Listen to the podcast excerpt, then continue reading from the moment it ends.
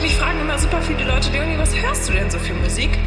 Musik, Musik, Musik, Musik,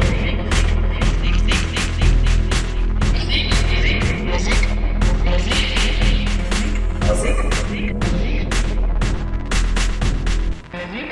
So, hi, äh, Norbert hier. Wir haben eigentlich gesagt, dass wir einen kleinen Break machen wollten im August. Wir haben ja noch nicht August, deshalb alles cool. Ähm, aber dieses Mal ist was Besonderes, weil auch was Besonderes passiert ist in den letzten zwei Tagen, was für mich persönlich relativ schockierend ist und nachhaltig mich eigentlich auch äh, ja, noch bewegt, seitdem ich das heute früh erfahren habe. Und zwar ist Slipknot-Schlagzeuger Joey Jordison gestorben.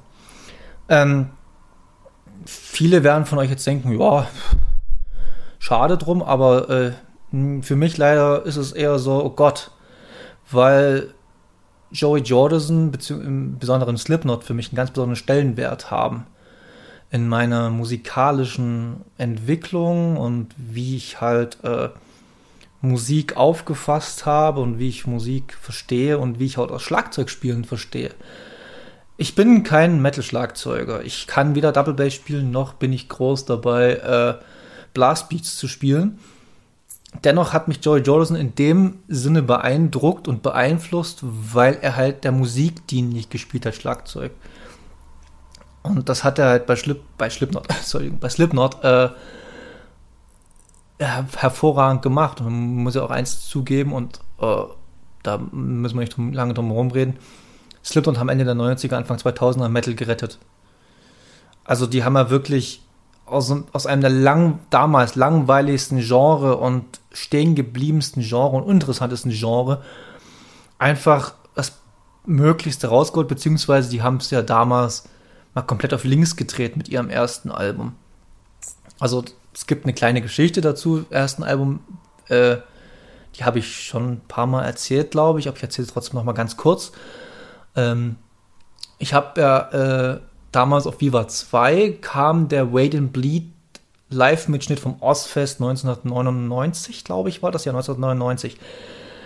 Ähm, und das hat mich ja so krass beeindruckt. Also diese, diese rohe Gewalt, diese Brutalität, aber trotzdem auch diese Musik Musikalität drin, in der er ihn auftritt und halt im speziellen Joey Jordison, der einfach, ja, für mich damals, ich war 15 zu der Zeit, ähm, was abgezogen hat, was ich noch nie gesehen habe. Also das war für mich damals so richtig so mindblown, was zur Hölle macht dieser Typ da? Erstens sitzt er im Overall mit Maske da und ich dachte mir schon, Alter, du musst schwitzen wie ein Schwein. Und dann hat er einfach, ja, für mich halt Schlagzeugdinge abgezogen, die ich in meinem Leben noch nie gesehen habe. Und äh, ich war halt so geflasht, dass ich dann ein paar Tage später, vielleicht nächsten Tag, keine Ahnung mehr, so das ist schon ein bisschen zu lang her, zu unserem örtlichen Musikalienhändler oder beziehungsweise Musik- und CD-Händler in Bautzen gegangen bin und gesagt habe und mir das aufgeschrieben habe. Ich wusste ja nicht, dass Slipknot heißt. Ich war, mein Englisch war damals noch nicht so pralle. Äh, habe gesagt, hier, ich hätte gern das Album von Slipknot mit dem Song Wait and Bleed. Und der guckte mich an, als hätte ich gerade gesagt, ja, äh, weiß ich nicht, irgendwas auf Chinesisch mit Suaheli-Akzent, keine Ahnung. Jedenfalls hat er dann sein, ähm, sein äh, Händler angerufen, wo er mal seine, CDs und so herbezieht. Und der scheint das anscheinend aus USA bestellt zu haben, importiert. Jedenfalls habe ich da ein paar Wochen später, kam dann ein Anruf und da bin ich dann mit entweder einem Bus oder meinen Eltern oder Großeltern, keine Ahnung mehr, halt reingefahren. Ich wohne ja auf dem Dorf, wohne ja auf dem Groß, Dorf groß geworden. Ähm, da bin ich reingefahren, habe mir CD geholt und das war halt in in einem US-Package, das weiß ich noch. Das war halt aus, weiß ich nicht, irgend so, irgend so Lager dort in USA. Ich weiß bloß noch, dass halt der Stempel drauf war und ich mich da mega gefreut habe und es krass war. Und ähm, ja, und dann habe ich einfach und in meiner Schule damals, in meiner Klasse, das hat ja niemand komplett verstanden, was ich damals, ich habe zu der Zeit schon Limb Bizkit gehört, aber auch viel Hip-Hop, deutschen Hip-Hop vorwiegend. Ähm, aber Slipknot haben wir für mich komplett mein Verständnis, das war noch bevor ich Nirvana entdeckt hatte und diese ganze Grunge-Sache, die halt dann nochmal ein komplett anderes Ding aufgezogen hat. Aber ähm, wie gesagt, Slipknot haben halt für mich halt das komplett nochmal auf links gedreht, mein musikalisches Verständnis. Beziehungsweise sie haben erstmal, ich glaube, mein musikalisches Verständnis, erstmal richtig äh, getriggert. Und ähm, wo ich dann wirklich auch intensiv mit Kopfhörern, Discman-Kopfhörern da saß und versucht habe, jedes Element irgendwie rauszufischeln, was halt ultra schwierig ist beim ersten Slipknot-Album. Generell bei Slipknot war ja so viel passiert da. Und ähm, ja, und was mich halt immer am Slipknot be beeindruckt hat und bis heute noch äh, beeindruckt, wenn ich habe gerade eben beim äh, bisschen rum, jetzt gerade der Kater, der ist gerade ein bisschen, aber stört nicht weiter wahrscheinlich. Ähm, was mich bis heute beeindruckt, ist einfach diese Roughness, dieses, dieses rohe, voller Wut und Anger und was weiß ich noch alles. Und, äh, und dazwischen halt dieses, dieses unfassbare Drumming von Joey Jordison, was halt durch diese Percussions noch ein bisschen äh, unterstützt wird, aber ohne dem Drumming wären die Percussions vollkommen sinnlos. Ähm, ja, und dann Corey Taylor, der mich halt damals als Sänger auch so dermaßen beeindruckt hat, wie jemand so der so sich äh, so schreien kann und so und Wut rausbrüllen kann, aber dann einen Klagesang hat, der halt auch jenseits von Gut und Böse war, also wirklich sehr, es ist unfassbar. Und ja, es hat mich halt nachträglich beeindruckt, dieses Album. Und bis heute, bis heute noch, wie gesagt, ich habe es gerade eben vor einer Stunde noch gehört, jetzt nicht komplett durch, aber schon ein Großteil. Ich kenne es ja komplett auswendig, also ich kann ja wirklich fast jeden einzelnen Percussion-Schlag, weiß ich, wann der einsetzt und so, deshalb. Ähm, ja, und dann kam halt dann, ich glaube, zwei Jahre später die Disaster, äh, Disaster Piece, die Iowa kam ja dann, das zweite Album. Der Effekt war ein anderer, also es war jetzt nicht mal dieser Wow-Effekt, was ist das, sondern eher so ein, okay, die Typen können es eigentlich noch besser, als es auf dem ersten Album gemacht haben, weil es halt noch musikalischer, noch ein bisschen roher, noch ein bisschen gewalttätiger ist. Und ähm, ja, also man kann halt wirklich sagen, dass Slipknot, wie ich am Anfang schon gesagt habe, Slipknot haben halt der Metal-Musik den Arsch gerettet. Wer was anderes sagt, ist einfach falsch. Das ist einfach so wenn du da überlegst, was die großen Metal-Bands Ende der 90er, Anfang 2000er waren, waren vollkommen irrelevant, noch irrelevanter als heute. Also weder Iron Maiden, noch Metallica, noch Slayer, noch Megadeth, Anthrax, keine Ahnung, wie die ganzen Bands alle hießen, hatten nichts zu dieser Zeit vorzuweisen. Nichts. Ich glaube, Metallica hatte zu der Zeit die Garage Inc. Ja, braucht man nichts dazu sagen, ist einfach nur Dreck.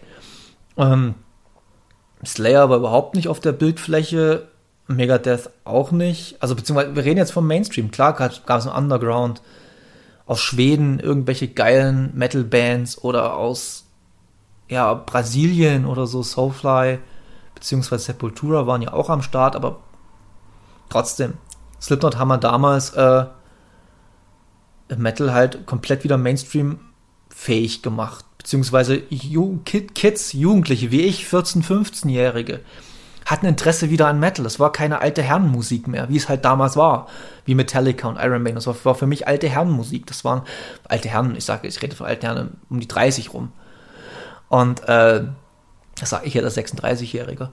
Ähm, ja, aber das war halt so krass. Und dann die Iowa, Iowa drauf, drauf, wo halt also es gab ja zum ersten Video, gab es ja, äh, ersten Album gab es ja zwei Videos mit äh, Spit It Out und Wait and Bleed. Und Wait and Bleed war eine Live-Aufnahme. Ich glaube, es gab ein alternatives Video. Ja, und Spit It Out war so ein bisschen Shining-mäßig. Das kann ich mich noch daran erinnern. Ich habe es noch lange nicht mehr gesehen. Und im zweiten war dann, ja, da haben sie ja mit Resident Evil, mit My Plague, war ja, glaube ich, My, oder war es, war es My Plague oder Left Behind? Ich glaube, Left Behind war, war hier Resident Evil Soundtrack dann My Play gab es dann noch und dann äh, People equals Bullshit oder equals Shit. Ähm, alles solche absoluten Klassiker, der, der, der das, das ja, mittlerweile schon Klassiker, kann man schon sagen, weil es ist ja auch schon 20 Jahre her. Aber äh, ja, die haben bis nach bis heute die Metal-Musik geprägt und die haben vor allem meinen, ich habe schon tausendmal gesagt jetzt gerade, mein Verständnis für, für Musik hören auch komplett neu beeinflusst, indem ich halt mich zum ersten Mal ähm, äh, mit dem ersten Album halt dran gewagt habe, mal äh, auch hinter die Oberfläche, was Text und Beats und so angeht oder Rhythmus oder äh, prägnantes Lick oder so, keine Ahnung, sondern mal die ganzen Elemente und ja. Und Joey Jordison, der, ich will jetzt kein großes, ich habe jetzt viel über Slipknot geredet, aber Joey Jordison war ja im Prinzip Slipknot. Joey Jordison hat ja mit Paul Gray zusammen, der leider Gottes auch schon gestorben ist. Also im Prinzip die beiden Masterminds von Slipknot sind ja schon nicht mehr da, nicht mehr unter uns. Und die haben ja einen Großteil, wenn nicht sogar alle Songs, ich glaube sogar alle Songs wenigstens mitgeschrieben oder sogar selbst geschrieben. Und äh, es ist halt schon krass. Also mich hat das schon getroffen, als ich das heute früh gelesen habe in den Social Media, so ein bisschen. Beziehungsweise ich habe es heute früh mitbekommen. Ich mache einfach mein Instagram heute früh auf und dann sehe ich halt Stories und dann sehe ich vom Nico. Ähm, ja, Rest in Peace und äh, Rest in Power hat er geschrieben. Und ich dachte so, what the fuck? Und dann erstmal natürlich gegoogelt, was da abgeht. Und dann, er war ja auch krank, muss man ja dazu sagen. Er hat ja, erstens war er auch drogenabhängig, deshalb ist er ja mehr oder weniger bei Slipknot in Ungnade gefallen damals. Also sagt man sich so. Und dann war er ja auch, hat er ja auch eine Knochenkrankheit gehabt, soweit ich das noch. Und zwar, wartet, wartet, wartet, wartet. Ähm, und zwar, oh Gott, Trans transverse Myelitis, genau. Das ist so eine Art eine Form der Multiple Sklerose. Und nach seinen eigenen Angaben hat er sie 2018 überwunden. Es gibt so ein schönes Statement von ihm. Also man kann generell jetzt googeln, kommen jetzt laut, in lauter Interviews von ihm noch. Und dann gab es von Arte Tracks, gab es noch so ein tolles Statement. Das war zwei Jahre, drei Jahre her, 2018. Von ihm. Und ja, ich habe dann Slipknot die Number 3 habe ich auch noch ein bisschen gehört, aber danach habe ich Slipknot im Prinzip war es für mich dann auch nicht mehr so interessant, weil halt andere musikalische Einflüsse kamen und äh, ich dann viel anderes gehört habe auch. Aber die beiden ersten Alben waren immer stetige Begleiter meines Lebens bis jetzt. Also ich habe die immer wieder reingelegt. Ich habe sogar letztens die Iowa vor, ja, war schon, lass schon ein paar Monate jetzt her sein, Anfang des Jahres mir mal wieder durchgehört. Auch wieder komplett begeistert gewesen und ich krieg ja, viele sagen immer, die kriegen Gänsehaut bei irgendwelchen anderen. Ich krieg Gänsehaut bei Slipknot. Bei Slipknot kriege ich einfach Gänsehaut, wenn dann irgendwie nach einem Build-up von einem Song auf einmal dann alle einsetzen und im Blastbeat von Joey Jordison einsetzt und Corey Taylor schreit sich die Lunge aus dem Hals. Äh, ja, Mick Jones, der. Was ist Mick Jones? Ich glaube, ah Gott. Sorry, ich habe gerade Slipknot Members. Oh Gott, das ist gerade ganz peinlich, dass ich gerade nicht weiß, wie das, wie das Slipknot-Schlagzeuger heißt. Oh Gott. Also die beiden Schlagzeuger. Ah, wartet, wartet, wartet, wartet. James Root und Mick Thompson, genau nicht Mick Jones, Mick Thompson. Äh, ja, wenn der halt seine Licks da spielt und äh, es ist schon ziemlich krass. Also diese ganze Geschichte ist gerade ziemlich krass. Und äh, ja, was soll man dazu noch so sagen? Außer hört euch Slipknot an, hört euch bewusst Slipknot an.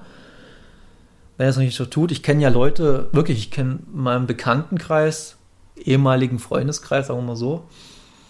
Äh, also ich kenne fast alle Schlagzeuger, die ich kenne, sagen wir mal, gehen wir mal davon, fast alle Schlagzeuger, die ich kenne, ich sag mal 90% aller Schlagzeuge, die ich kenne, das sind wirklich viele Schlagzeuge, haben irgendeinen Bezug zu Slipknot. Zu, zu, äh, sind irgendwie an die Musik über Slipknot gekommen oder während der Musik Slipknot. Ich kenne einen Freund von mir, äh, der hat das Slipknot S in seinem Nacken tätowiert, spielt immer mit den Joey Jordison Signature Sticks und ist zwar vielleicht ein bisschen übertrieben, aber ähm, was soll's. Ähm, ja. Also der Impact von Joey Jordison mit Slipknot zusammen, also Joey Jordison war ja Slipknot. Er war ja auch die Nummer 1, also es war alles Nummer, er war ja auch die Nummer 1 bei Slipknot und ähm, ja, seine Solo-Sache mit Murder und Scar the Martyr habe ich mir jetzt nicht so, hat mir nicht so getaugt, muss ich sagen. Ich habe sehr viel Respekt dafür gehabt, dass er halt das auch so derbe durchgezogen hat. Aber es war musikalisch jetzt nicht so meins. Kam wahrscheinlich auch zu einer Zeit, wo ich da kein Interesse daran hatte. Vielleicht muss ich noch mal reinhören und würde vielleicht eventuell gute Sachen darin entdecken. Ich habe Murder sogar mal live gesehen. Ich habe Joey Johnson, ich habe Slipknot nie live singen können oder habe es nie geschafft, die irgendwie live zu sehen. Aber ich habe Murder mal live gesehen mit ihm halt. Wer hätte ich Joy Johnson einmal live sehen können. Ähm, zwar bloß an Gitarre, aber was soll es? War trotzdem auch super Gitarrist, muss man auch sagen. Ja, ist, wenn ich jetzt noch weiter reden würde, würde ich weiter am heißen Brei rumreden. Deshalb, äh, wie ich gesagt habe, hört euch Slipknot an, halt, behaltet Joy Johnson in guter Erinnerung oder ja, als einen der besten Schlagzeuge, den wir jemals hatten.